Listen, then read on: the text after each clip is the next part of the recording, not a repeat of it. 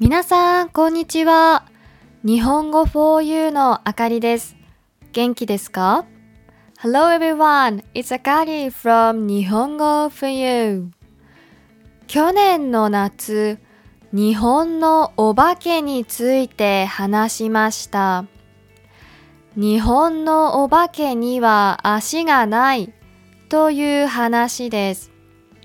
それを聞いて暑い夏を少し涼しく過ごせましたか？今日は暑い地域にいる皆さんのために日本の妖怪について久しぶりに紹介します。いや、妖怪と言ったら少し失礼かもしれません。今日焦点を当てるのはつくも神です。日本のゲームやライトノベルなどのサブカルチャーが好きな人なら聞いたことがあるかもしれませんね。神と名前がついていますが、つくも神は神様ではありません。長い年月を経て魂を持つようになった道具のことです。その年月はなんと100年。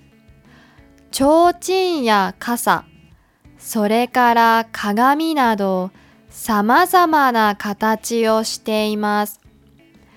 また、つくも神となった道具たちは人に悪さをするらしいんです。日本でつくも神が生まれたと言われているのは室町時代。技術が発展していった時代なので、新しいものがあると古いものを頻繁に捨てていたんだそうです。なんとなく現代と似ていますね。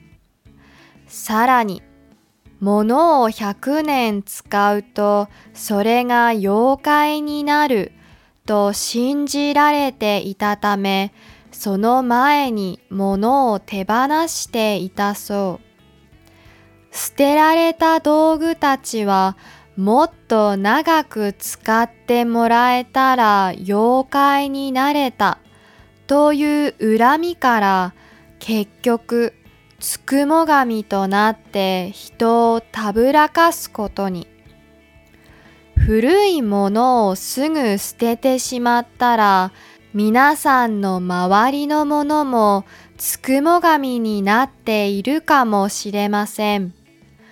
つくも神に恨まれないように物を大事に長く使ってみませんか？